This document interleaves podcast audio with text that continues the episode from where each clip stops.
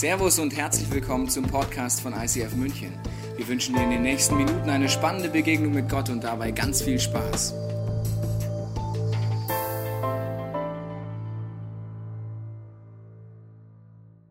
Herzlich willkommen im ICF München zur Serie Momentum in 3D. Ja, wenn du jetzt zu Hause am Podcast oder am Fernsehen auch schon die 3D-Bilder auf hast, weil du es dir nochmal anguckst und denkst dir, oh, diesen Intro, das möchte ich auf keinen Fall verpassen. Hier im Saal haben noch ein paar Leute an. Ja, ist das richtig? Auch ich bin heute in 3D. Ja, es hat tausende Euro gekostet. Ja, der Tobi hat gesagt, Basti, deine Predigten sind einfach ein bisschen flach, wir brauchen mehr Tiefe. Der ist mir gerade eingefallen, ist gut, oder? Okay, sehr schön. Wir sind in der Serie Momentum und in dieser Serie beschäftigen wir uns mit zwei Teilen in der Bibel. Der erste Teil, den wir vermeintlich Altes Testament nennen und dem zweiten Teil vermeintlich Neues Testament. Und ich weiß nicht, wie es dir geht. Also ich beschäftige mich schon länger damit und es ist schon so, dass wenn ich mir den ersten Teil anschaue, dann denke ich mir, ah, okay, Gott ist schon speziell. Er hat schon auch liebevolle Facetten, aber eigentlich ist er irgendwann doch immer mal wieder schlecht drauf. Macht mal alles wieder platt, weil er sagt, ah, einen schlechten Start gehabt, aber Noah, du wirst es jetzt besser machen. Und irgendwie wird es dann doch auch nicht besser. Und wenn ich mir den zweiten Teil anschaue, dann denke ich mir, ah, oh, jetzt ist er irgendwie voll liebevoll. Und vielleicht weißt du das, zwischen dem ersten und dem zweiten Teil der Bibel äh, sind 400 Jahre Stille. 400, kein, 400 Jahre kein literarisches Werk, was es in die Bibel geschafft hat. Und ich denke mir, vielleicht hat er auch so einfach so ein Timeout gemacht. Wie wir manchmal so Weltreisen machen, hat der eine Universumsreise gemacht und ist dann auf dem Planeten, wo extrem wunderbare psychedelische Pflanzen wachsen, ist dann endlich zu sich selbst gekommen. Und dann ist er irgendwann aufgewacht und hat sich gesagt, Alter, wie war ich denn damals so scheiße drauf? Jetzt ist alles viel easier. Vielleicht hat er auch irgendwie einen PR-Berater gehabt, der gesagt hat, hey Gott, ganz ehrlich, gut, war ein erster Versuch dir und Volk Israel. Jetzt müssen wir es schon ein bisschen anpassen, weil die Jungs und Mädels im 21. Jahrhundert, die stehen da nicht so drauf. Vielleicht ein bisschen mehr Ethik rein. Vielleicht setzt irgendjemand auf die Straße, wo du sagen kannst, wow, voll gute ethische Vorbilder. Das, das kommt gut an.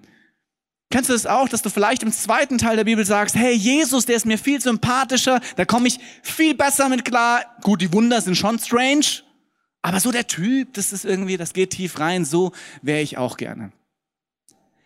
Spannend ist, es könnte ja sein, dass Gott gar keine Identitätskrise hat, sondern dass der Gott im ersten Teil der Bibel der gleiche Gott ist wie im zweiten Teil der Bibel. Ist auf jeden Fall mal eine steile These. Und um die etwas zu untermauern, habe ich dir heute Abend etwas mitgebracht, und zwar eine Game Show! Großartig! Und zwar die Game Show Wo steht's? Ah, das ist kurz. So gut. Ich erkläre dir kurz, wie diese Game Show funktioniert und wie du etwas gewinnen kannst. Und zwar werde ich dich gleich, nicht jetzt, gleich bitten, aufzustehen. Und dann werde ich dir einzelne Verse aus der Bibel vorlesen. Und du musst entscheiden in einer kurzen Zeit, sieben Sekunden, kommen sie aus dem ersten Teil der Bibel oder aus dem zweiten Teil der Bibel. Denkst du, es kommt aus dem ersten Teil der Bibel, dann nimmst du deinen muskulösen Arm und reckst ihn in den Himmel und sagst, ja, erster Teil. Wenn du aber denkst, na, na, na, na, na, dieser Teil kommt aus dem zweiten Teil, dann nimmst du beide Arme hoch, das sieht dann so aus. Zweiter Teil der Bibel. Und dann, wenn du recht hast, sage ich es dir, wenn du recht hast, darfst du stehen bleiben und wer nicht recht hat, muss sich hinsetzen und sich wirklich fragen, ob er das Ding jemals wirklich gelesen hat. Okay? Ich hoffe, du bist on fire, deswegen darf ich dich jetzt bitten, aufzustehen, innerlich dich ready zu machen. Come on! Die Game Show kann beginnen. Wo steht's? So schön. Wir beginnen mit dem ersten Vers. Ich hoffe, du bist schon ready. Okay, erster Vers, hört gut zu und du musst entscheiden. Dazu wird der Herr, dein Gott, Angst und Schrecken unter sie senden. Ah, okay, klingt komisch. Man könnte meinen, erster Teil oder zweiter Teil, entscheide dich jetzt. Wenn du sagst, der zweite Teil der Bibel, bist du falsch, weil das war wirklich im ersten Teil der Bibel. Ah, die Superschlauen können sich jetzt schon mal hinsetzen. Erster Teil der Bibel, Mose, okay, einfacher Einstieg. Wir machen weiter. Okay, nächster Vers. Get ready. Gut zuhören. Denn so hoch der Himmel über der Erde ist, so groß ist seine Gnade gegenüber denen, die ihn fürchten. Erster Teil oder zweiter Teil? Entscheide jetzt.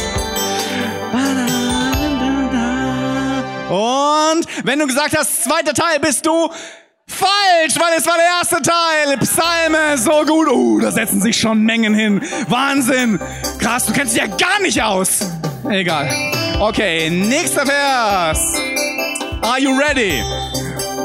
Und wer jemanden verflucht, dem droht das Feuer der Hölle. Erster Teil Altes Testament oder zweiter Teil Neues Testament. Entscheide dich jetzt. Und es ist zweiter Teil Matthäus Evangelium. Und bam, da fallen sie hin wie die Ameisen im Sturm. Okay, sehr gut. Wir haben noch ein paar Leute. Ich würde sagen 20 Leute. Sehr gut. Der nächste Vers, der vorletzte. Denn wir kennen den, der gesagt hat, ich will Rache nehmen, ich will Vergeltung üben an denen, die es verdienen. Er sagt auch, der Herr wird sein Volk richten. Es ist schrecklich, dem lebendigen Gott ausgeliefert zu sein. Wuhu! Okay, erster Teil oder zweiter Teil? Eieieiei. Du musst entscheiden. Und es ist zweiter Teil, Hebräerbrief. Oh meine Güte, wer hätte das gedacht? Wir haben noch eine Person hier stehen. Eins, zwei. Okay, wir sind im Finale. Hinten ist noch eine Person. Finale. Oh, okay. Bereit? Ihr sollt den Herrn, euren Gott, von ganzem Herzen, von ganzer Seele und mit eurer ganzen Kraft lieben. Erster Teil oder zweiter Teil? Du musst jetzt entscheiden. Und es ist erster und zweiter Teil. Crazy! Mose! Und dann übrigens sehr, sehr schön. Vielen Dank. Wer war überall richtig? Oh, wunderbar. Ihr habt nichts gewonnen! Aber Ehre, Ehre. Und der Schlüssel fällt um. Der Schlüssel. Ah, Wahnsinn. Das war's wert. Spannend. Ist gar nicht so einfach zu unterscheiden, was aus dem ersten Teil kommt oder aus dem zweiten Teil. Die Geschichten sind unterschiedlich, ja. Die Situationen, in denen die Menschen sind, ist unterschiedlich, ja. Aber könnte es sein, dass das, was diese Menschen erfahren haben, identisch ist? Wenn du in den ersten Teil der Bibel reinschaust, dann siehst du Menschen, die persönlich etwas erfahren, von dem sie spüren, dass dieser Moment besonders ist. Irgendetwas bringt sie dazu, innerlich mitzuschwingen. Es berührt sie so tief, dass sie merken, das hat mehr zu tun als mit mir selbst. Das ist transzendent, das übersteigt meine Realität, aber ich, ich kann sie wie greifen. Im ersten Teil der Bibel schreiben Könige, Propheten, Kriegsherren, Poeten und ganz normale Menschen wie du und ich diese Erfahrung auf. Und weil diese Menschen in bestimmten Positionen sind, sind auch die Dokumente, die sie verfassen, natürlich aus dieser Situation heraus auch gefärbt. Aber diese Menschen verständigen sich miteinander und indem sie darüber reden, was für ein Momentum sie gerade erlebt haben, fangen sie an zu begreifen, dass wir als Menschen anscheinend einen Zugang zu etwas haben, was doch auf eine Weise identisch ist. Im ersten Teil versucht man dafür einen Namen zu finden und es gibt viele, viele Namen für dieses Momentum, für dieses Phänomen. Elohim zum Beispiel, übersetzt Gott. Oder Adonai ist der Herr. El Shaddai, der Allmächtige.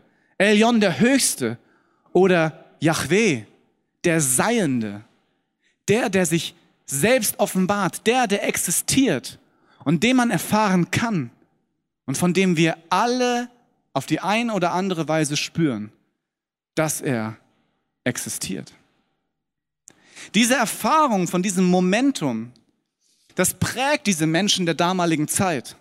Und es entsteht innerhalb dieses Kontextes ein Verständnis dafür, dass es etwas mit ihnen selbst zu tun hat dass das, was sie zum Schwingen bringt, dieses Göttliche, irgendetwas mit ihrer Identität zu tun hat, weil sie spüren, dass eine tiefe Sehnsucht dort ist, diesem immer wieder und immer neu zu begegnen.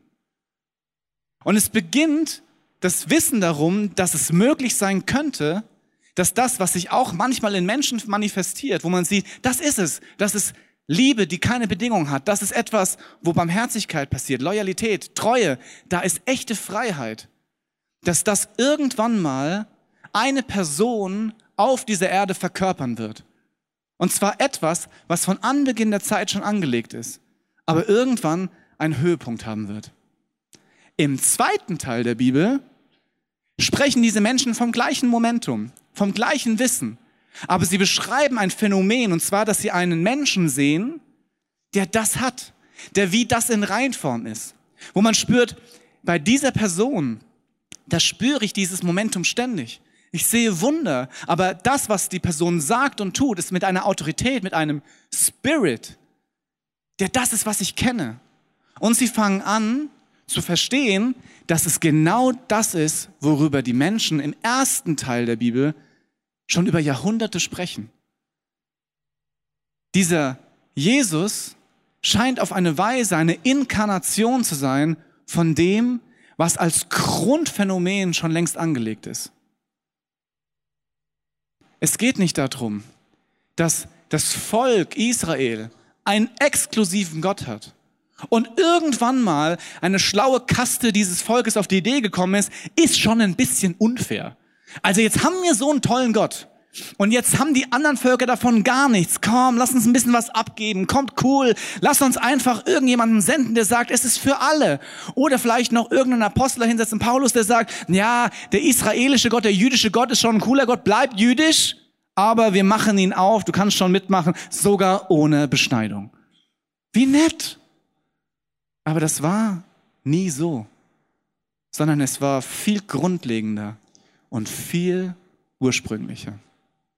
Wenn du in die Briefe schaust, dann siehst du zum Beispiel im Timotheusbrief folgendes, äh, was, äh, was dort geschrieben ist. Da steht, Gott, unser Retter, will, dass alle Menschen gerettet werden und zur Erkenntnis dieser Wahrheit kommen. Diese Erkenntnis, dass das, was sich in Jesus manifestiert, möglicherweise unsere Uridentität ist. Dass wenn Jesus sagt, ich bin der Menschensohn, so sind Menschen eigentlich gedacht seit Anbeginn der Zeit. Dass das das ist, was wir alle erkennen.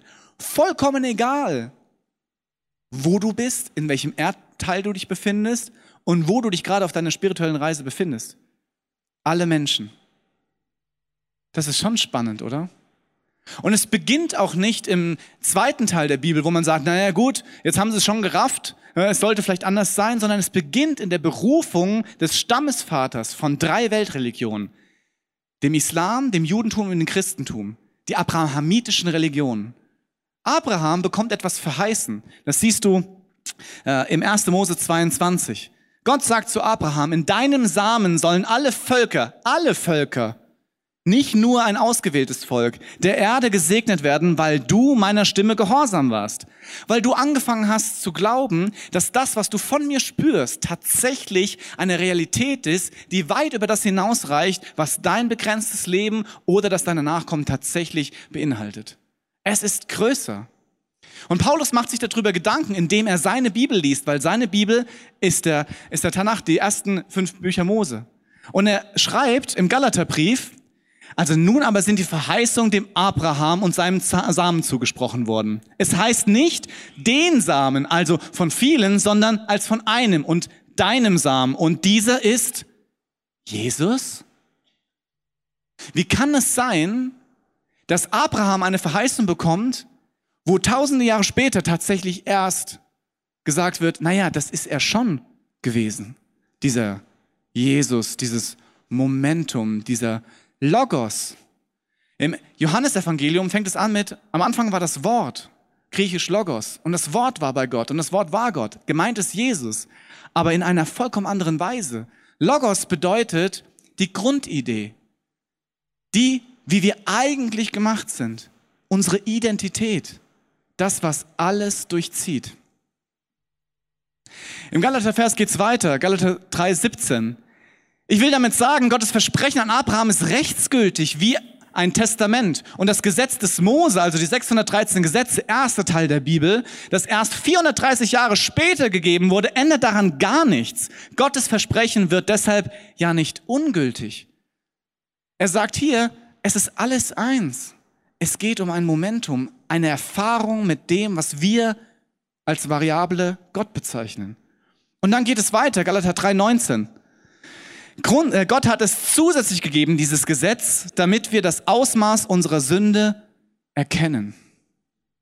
Was meint er damit?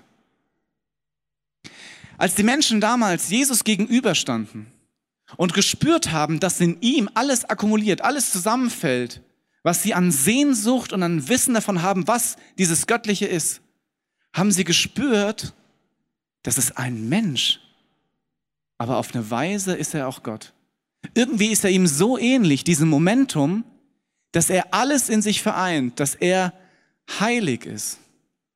Und wenn man das sieht und plötzlich Jesus den Anspruch ausgibt, du bist wie ich, auch du könntest heilig sein, dann sieht man Jesus dort in dem, was er sagt und tut, und man sieht sich gegenüber und man sieht, dass zwischen dir und Jesus eine Kluft ist.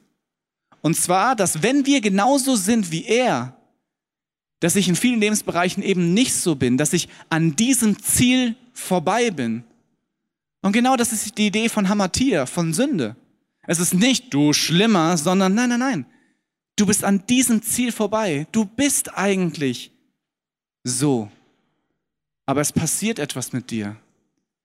Du fängst an, dich in eine Richtung zu entwickeln, die dich zerstört. Du bleibst im Profanen. Und es ist ein bisschen so, wenn man alle anderen sieht, die auch in diesem Alltäglichen sind, es ist wie, als wäre man auf einem Bein geboren. Und man hüpft die ganze Zeit auf einem Bein als Mensch. Und weil man das sein Leben lang tut, denkt man sich, na klar, alle Menschen hüpfen auf einem Bein. Und dann sieht man die anderen und denkt sich, hallo Mensch, die Einbeiner, so gut. Hey, alle hüpfen auf einem Bein. Das muss ja richtig sein. Ist schon ein bisschen anstrengend. Und ich merke, es ist schon auch ein bisschen unangenehm. Die Beine schmerzen. Manchmal ist man auch sehr instabil man fällt um. Aber hey, es geht allen so. Bis dieser Moment kommt, wo der Erste anfängt, auf zwei Beinen zu stehen. Und man sieht plötzlich, oh, das macht alles irgendwie viel mehr Sinn. Und anstatt, dass die anderen sagen, zwei Beine, voll gut, machen wir meistens das, wir hüpfen einfach weiter und sagen dem Zweibeiner, Zweibeiner, geh weg! Wir sind Einbeiner! Wir sind Einbeiner! Wir sind Einbeiner! Und dann stehen wir auf einem Bein und es fängt an zu schmerzen. Manchmal denkt man sich, oh, gleich falle ich hin, aber meine Lebensweise, alle machen das doch so. Alle sind in dem Lebensbereich so. Wir Männer sind so. Wir brauchen das. Wir Frauen, wir können nicht anders. Hey, heutzutage macht man das so. Früher hat man das so gemacht. Und Menschen, die plötzlich aussteigen, die fangen an gefährlich zu werden. Weil man schon ein bisschen stolz ist. Wenn tatsächlich zwei Beiner eigentlich die Idee gewesen sind, dann müsste ich ja zugeben, dass ich 37 Jahre wie ein Volltrottel auf einem Bein rumgehüpft bin. Das ist nicht angenehm. Oder ich bin ein richtig guter Einbeinhüpfer. Wenn ich jetzt anfange, auf zwei Beinen zu laufen, bin ich wieder ein Anfänger. Lieber ein guter Einbeinhüpfer als ein beschissener Zweibeinständer. Was ist das? Im ersten Jahrhundert war genau das das Problem. Die Pharisäer waren gute Einbeinhüpfer. Die sind gut da drin gewesen, hatten dicke Muskeln, haben gesagt, schau, guck mal hier, was ich alles kann. Und dann kam Jesus und Jesus war auf zwei Beinen. Und sie sagen, das darf nicht sein, das ist falsch. Und seine Schüler, Jesus Schüler, haben einfach Folgendes gemacht. Sie sehen Jesus, spüren dieses Momentum, spüren ihre Sehnsucht und fangen an auszuprobieren. Dieses, uh, zweites Bein, uh, na, warte, warte, warte. Uh, ja, ja, ja. Look at this. Oh, und spüren, dass sie eigentlich als Zweibeiner geboren sind. Das ist die Idee. Das ist eigentlich der Ursprung dieser ganzen spirituellen Tradition des Judentums und des Christentums. Es ist das Gleiche. Du bist ein Kind Gottes. Und am Volk Israel siehst du, was passiert an einem ganzen Volk in einer Beziehung zu Gott und wenn sie doch lieber auf einem Bein hüpfen. Aber es ist nicht so, dass das Volk Israel deswegen so exklusiv ist, weil Gott ein Gott der Juden ist, sondern weil Gott sich entschieden hat, ich möchte mit dir einen Bund gehen, Israel, damit die ganzen Nationen sehen können, wer ich bin und was passiert, wenn man doch lieber auf einem Bein hüpft. Dieser ganze erste Teil der Bibel ist eine Blaupause für dich.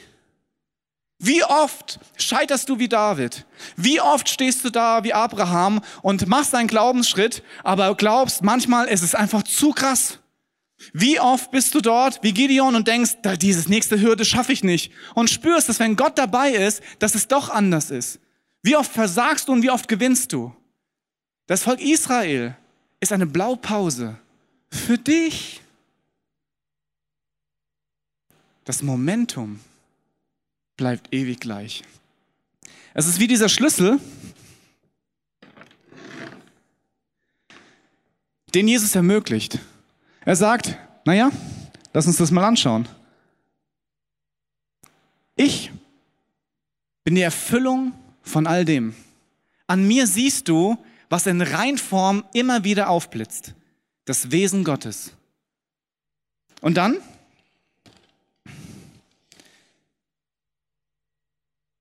Sieht man, dass es etwas mit bedingungsloser Liebe zu tun hat. Etwas, von dem wir spüren, dass wenn das möglich wäre, dass das die Welt erschüttern würde und im Moment verändert, wo selbstlose Liebe wirksam wird. Und dann?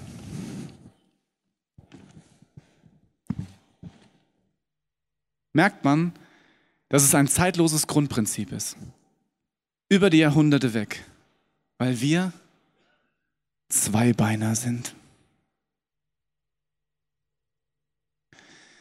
Die Herausforderung ist ein bisschen, dass wir auch speziell sind und wir unterschiedliche Taktiken haben, um irgendwie gut dazustehen.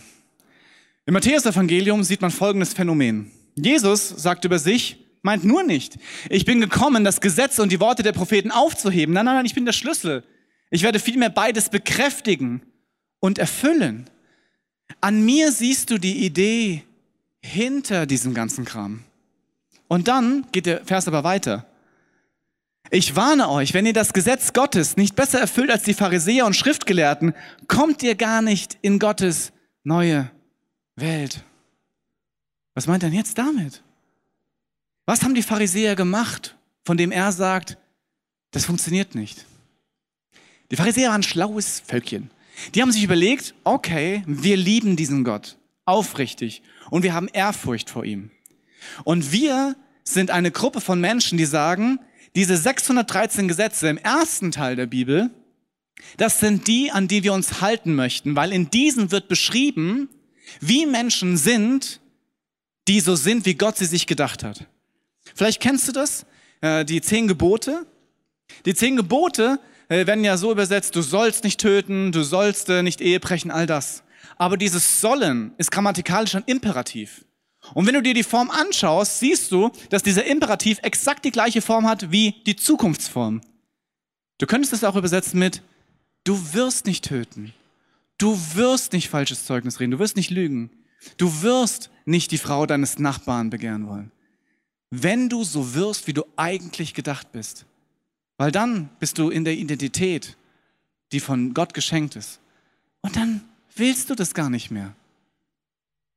Aber die Pharisäer machen es auf eine Weise, die sagt, wir nehmen einfach das Gesetz. Und dieses Gesetz, wir, wir befolgen es, ohne hinten dran zu schauen, was eigentlich der Gedanke des Gesetzes war. Zum Beispiel gibt es äh, heute noch die Regel, die heißt Halacha, dass ähm, du Fleisch und Milch nicht zusammen essen darfst. Okay, wo kommt das her? Im ersten Teil der Bibel gibt es drei Stellen, wo drin steht, koche nicht das Zicklein in der Milch seiner Mutter. Okay. Es ist dreimal drin. Wahrscheinlich war es so, dass die Pharisäer gedacht haben, wir haben Ehrfurcht vor Gott. Wenn Gott es dreimal sagt, möchte ich nicht, dass es mir noch mal ein viertes Mal sagen muss. Das ist wie zu Hause. Wenn ich meinen Kindern dreimal sage, lass das bitte, dann werden sie beim vierten Mal schon merken, dass ich schon dreimal vorher was gesagt habe. Und aus diesem Punkt raus haben sie gesagt, okay, das wollen wir auf keinen Fall erleben. Deswegen machen wir es einfach so. Zicklein Fleisch und Zicklein Milch läuft nicht. Machen wir nicht. Aber es könnte ja sein, dass man aus Versehen anstatt äh, einem T-Bone Steak einen Ziegensteak kauft. Und deswegen, und damit das auf keinen Fall passiert, haben sie sich gesagt, alles Fleisch und alle Milchprodukte dürfen nicht zusammen gegessen werden. Einfach aus Sicherheitsabstand gegenüber diesem Urgesetz. Spannend ist, dass bis heute tatsächlich du als orthodoxer Jude nicht Fleisch und Milch zusammen essen darfst. Und wenn du Fleisch isst musst du je nach Verdauungskapazität bis zu drei bis sechs Stunden warten, bis das Fleisch durch deinen Bauch im Darm so viel Vorsprung hat, dass der Joghurt keine Chance hat, es einzuholen. Wir lachen darüber auch manchmal. Aber der Punkt ist, es geschieht aus Ehrfurcht und aus Liebe zu Gott. Es geht sogar so weit, dass wenn du am Tisch zusammensitzt, einer isst Fleisch, der andere Milchprodukte, dass eine Linie, eine Grenze zwischen diesen beiden Produkten sein muss. Auf dem Tisch. Wenn du dann das Glas Milch umschüttest, kannst du rennen. Du merkst, Gesetze, die einfach so befolgt werden, ohne den Hintergrund zu kennen, ist schwierig. Bei uns zu Hause gibt es die Regel, dass bei minus 30 Grad, wenn wir rausgehen, wir Jacken anziehen. Das ist generell eine gute Regel. Wenn meine Kinder jetzt auf die Idee kommen würden, tausende Thermomatten und sich drumrum zu binden, damit sie ein drei Meter äh, Durchmesser Thermomattenball sind und sie mittendrin und dann im Wohnzimmer sitzen, ich weiß, sie kommen nicht mehr durch die Tür, blödes Beispiel, und dann sagen würden, Pupu, so, ja, bist du da drin? Ja, kann ich raus? Und ich sagen würde, nein, weil wir haben die Regel, bei minus 30 Grad musst du eine Jacke anziehen. Macht das keinen Sinn. Weil in so einem Thermomattenbeutel, Ball, würdest du nicht erfrieren draußen. Du würdest ersticken, okay. Aber nicht erfrieren. Es gibt Situationen, da macht die Regel keinen Sinn.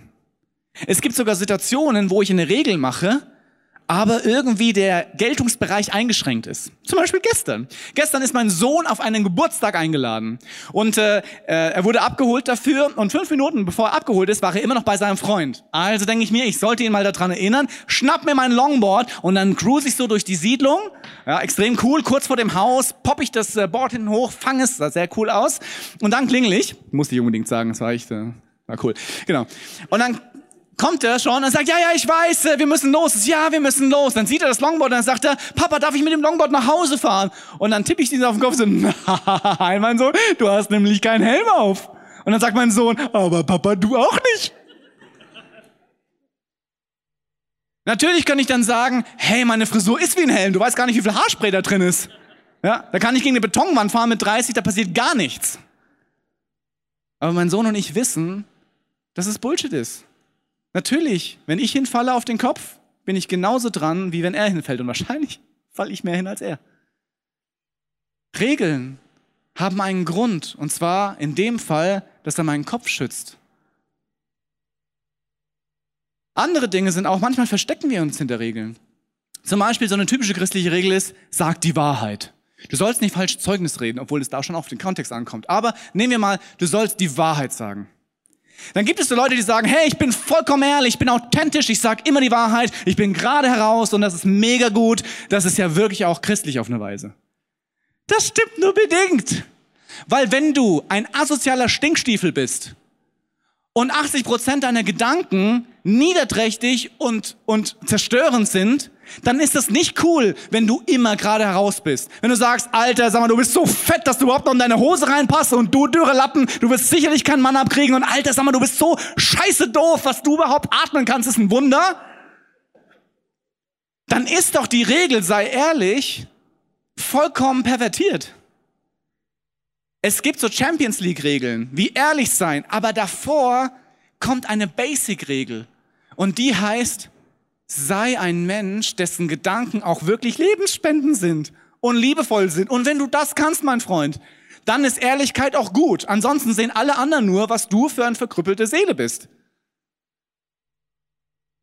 Regeln an sich machen keinen Sinn, wenn der Spirit dahinter nicht stimmt. Das Spannende daran ist, dass es manchmal zu krass ist.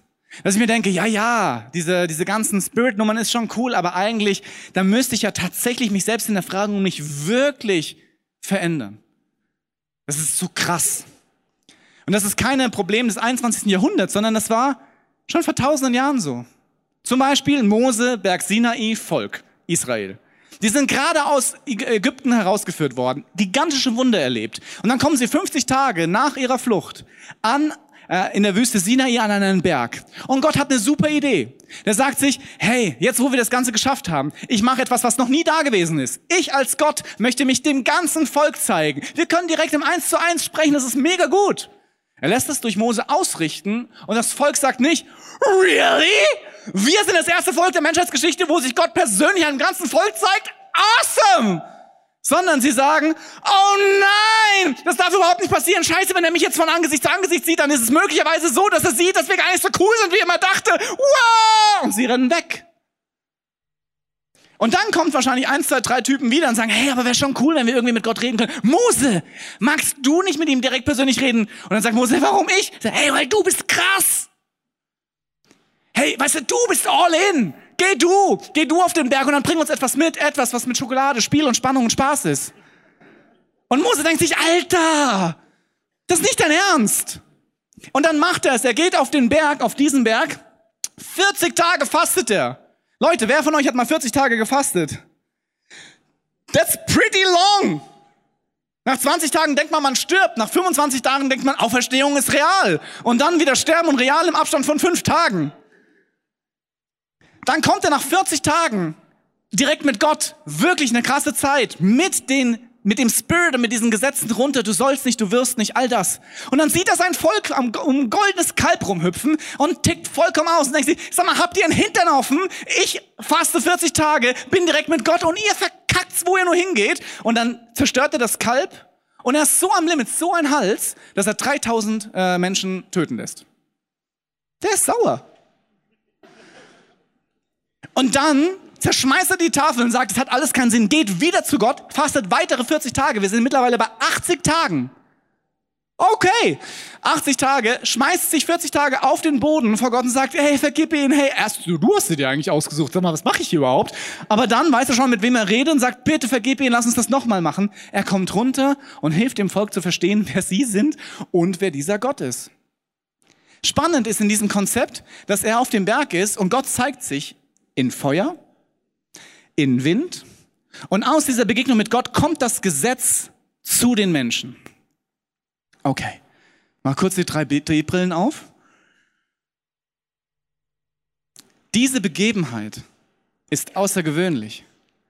Wenn du lange genug hinschaust, merkst du, dass langsam dieses Bild wirklich dreidimensional wird. Aber es dauert ein bisschen, bis man sich wirklich hinein vertieft hat. Und wenn du dort bist, dass du diese Flamme langsam kommen siehst, merkst du, dass dieser 3D-Effekt etwas bewirkt.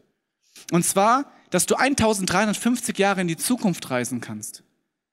Eine, eine Schülerschaft von einem jüdischen Rabbi wartet an einem jüdischen Fest gemeinsam in einem Haus, damit etwas irgendwie passiert. Und in diesem jüdischen Fest passiert plötzlich etwas, und zwar kommt Feuer, kommt Wind, und man sagt, dass diese Feuerzungen auf die Köpfe niederfahren und Gott das eingeschriebene Gesetz in ihre Herzen schreibt. Diesen Spirit, diesen Heiligen Geist, der ermöglicht zu verstehen, was hinter den Gesetzen ist. Verrückterweise ist dieses jüdische Gesetz, was sie im Moment feiern, das, äh, das jüdische Fest, was sie im Moment feiern, das Fest Shavuot. Und bei Shavuot ist es so, dass sie feiern, dass Mose die zehn Gebote vom Berg zu ihnen gebracht hat. Die sind dort und denken sich, das gibt's ja gar nicht. Das ist original das, aber auf einem nächsten Level. Dieses Volk rennt nicht weg, sondern sie sind, sie sind da und sie haben nicht nur ein Gesetz gegenüber, sondern sie haben es in sich, wenn sie es zulassen. Einer von den Jungs geht raus und fängt an zu predigen, und zwar die Seele sich aus dem Leib. Und die Menschen, die das hören, sagen sich, was ist das für eine Autorität? Was ist das für ein Spirit, der dahinter steckt? So etwas Lebendiges habe ich noch nicht erlebt. Und wie viele Menschen werden an diesem Tag zum Leben gerettet? 3000! 1350 Jahre vorher, 3000 sterben, weil sie wegrennen. Jetzt bleiben sie da, 3000 Menschen werden zum Leben gerettet. Das ist kein Zufall. Wenn man sich das anschaut und noch weiter vertieft, wird es noch viel verrückter. Weil vor diesem Shavuot, vor diesem ähm, äh, Moment am Sinai, dieses Momentum, feiern die Juden 50 Tage vorher ein Fest, das sie Pessach nennen. Und zwar, was den Auszug aus Ägypten aus der Sklaverei feiert. Und dort gibt es ein Merkmal, dass äh, die Menschen ein, ein Lamm schlachten sollen und mit dem Blut dieses Blut an die Türpfosten streichen sollen. Ich habe dir mal so einen Türpfosten mitgebracht und sie streichen es oben hin, links und rechts. Wenn man das nur liest, denkt man sich, Alter, die sollten mal normalen Lack nehmen, das sieht doch horrible aus. Wenn du aber die 3D-Brille aufziehst, dann siehst du, dass eigentlich damit etwas vorweggenommen ist, und zwar etwas, was Ewigkeitswert hat. Dieses Blut, was dort vergossen wird von einem unschuldigen, perfekten Lamm, was den, den Tod sozusagen vorbeiziehen lässt, ist das, was Jesus 1350 Jahre später auf einem anderen Level, auf einem ultimativen Level macht. Lass uns das zusammenfassen. Wenn wir uns diese ganze Passa Shavuot Nummer, den Exodus im ersten Teil der Bibel und Passion und Pfingsten im zweiten Teil der Bibel hat, werden Parallelen deutlich. Ein Lamm wird geschlachtet und äh, zum, zum Altar gebracht sozusagen. Hier das Lamm, hier das Lamm Gottes. Das nächste Moment im Pessachfest, bei dem traditionellen Fest ist, dass, das, dass die Matzen, das ungesäuerte Brot gebrochen wird. Jesus, das Brot des Lebens, ist am Kreuz und wird gebrochen. Das Volk Israel steht vom Roten Meer und der Tod ist sicher, weil das ägyptische Heer hinter ihnen ist. Sie werden sie töten. Jesu Tod ist sicher. In unserem Glaubensbekenntnis steht, dass er hinabgefahren ist in das Reich des Todes. Und spannenderweise, Gott macht mit Mose ein Wunder. Der sichere Tod wird durch sicheres Leben ermöglicht. Der Durchgang ist da. Mose teilt das Meer und es wird zum Leben geführt. Jesus ermöglicht die Tor zum ewigen Leben. Er steht auf und diese Nummer hat ein Happy End. 50 Tage später, nach diesem Effekt, haben wir den Berg Sinai, wo Gott das Gesetz gibt. 50 Tage später, nach Ostern, kommt Pfingsten, wo Gott das nächste Gesetz gibt. Gleicher Spirit, andere Ebene. Man spricht vom zweiten Exodus. Der erste exemplarisch am Volk Gottes, das so ist wie du. Und der zweite ultimativ für alle Völker dieser Erde. Für jeden, der sagt, diesem Spirit, diesem, was wir göttlich nennen, folge ich nach, weil es ist meine Identität. Das ist das, was übergreifend da ist. Was nichts mit ersten Teil und zweiten Teil zu tun hat, sondern was seit Ewigkeiten angelegt ist. Seit der Schöpfung. Der Geist Gottes schwebt über den Wassern. Am Anfang war das Wort. So bist du gemacht.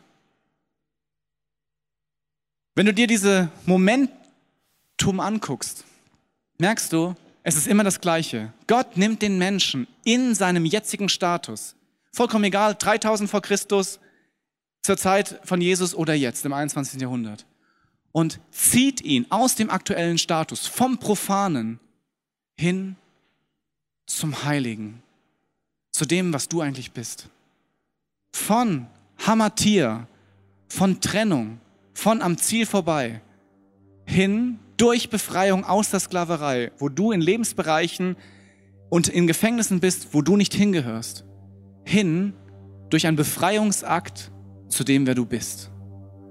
Ein Menschenkind, ein Zweibeiner, ein Kind Gottes. Der Menschensohn zeigt dir, wer du bist, seit Anbeginn der Zeit. Und dieses Angebot steht. Was machst du? In welchem Lebensbereich stehst du Jesus gegenüber und siehst, ich bin am Ziel vorbei? Dann lass dich da rausholen. Lass dich ziehen zu deiner wahren Identität und fang an, diesen Spirit in dir wachsen zu lassen. Der, der Gutes schafft, der, der Treue, Freundlichkeit, Barmherzigkeit, Liebe, Loyalität und Freiheit hervorruft. Die Frucht des Geistes. Das ist das Angebot heute, gestern und morgen. Was wäre, wenn du heute anfängst, tatsächlich dein Leben in die Hand zu nehmen? Das Hoffen zu glauben, dass das stimmen könnte. Und dann tatsächlich so zu werden, wie du eigentlich bist. Ich möchte beten, dass du dich erinnerst, wo du herkommst und dass du dein Erbe antrittst. Jesus, mein großer Bruder, ich bin dir so dankbar, dass du mich zurückgeholt hast in die Familie dass du diesen ewig langen Weg auf dich genommen hast und dass ich an dir, mein Bruder, sehen kann, wer ich bin. Und ja, du bist mein Held. Und Vater, ich sag dir, ich bin wieder da. Und ich möchte von dir lernen, wer ich bin in all meinen Lebensbereichen. Ich möchte eine Entscheidung treffen, so zu werden, wie ich eigentlich gedacht war. Und ich freue mich an jedem einzelnen Lebensbereich, der frei ist. Und ich gebe dir jeden einzelnen Lebensbereich hin, damit dein Spirit dort Veränderung schafft. Und dass alle anderen zerstörerischen Spirits dort gehen müssen. Dank dir, dass du mich daran erinnerst und dass du mich heute hier herausforderst. Amen. Wir hoffen, dass dir diese Predigt weitergeholfen hat. Wenn du Fragen hast, kannst du gerne an info at icf-moenchen.de mailen und weitere Informationen findest du auf unserer Homepage unter www.icf-moenchen.de.